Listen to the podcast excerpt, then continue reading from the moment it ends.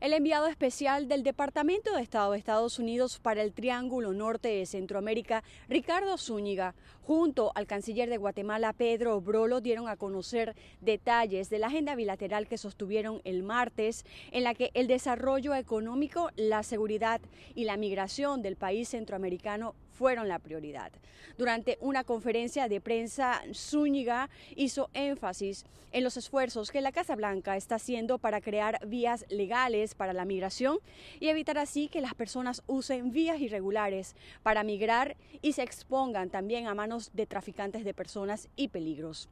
Por otro lado, Estados Unidos e Irán iniciaron conversaciones indirectas en Viena dirigidas a revivir el acuerdo de 2015 que restringió el programa nuclear de Teherán a cambio de un alivio a las sanciones. El portavoz del Departamento de Estado de Estados Unidos, Ned Price, dijo en una conferencia de prensa que el enviado especial de Estados Unidos para atender los asuntos de Irán, Robert Malley, preside la delegación a las conversaciones en Viena donde Gran Bretaña, China, Francia, Alemania y Rusia buscan reanimar el tratado. Desde Washington, Sofía Pisani, Voz de América.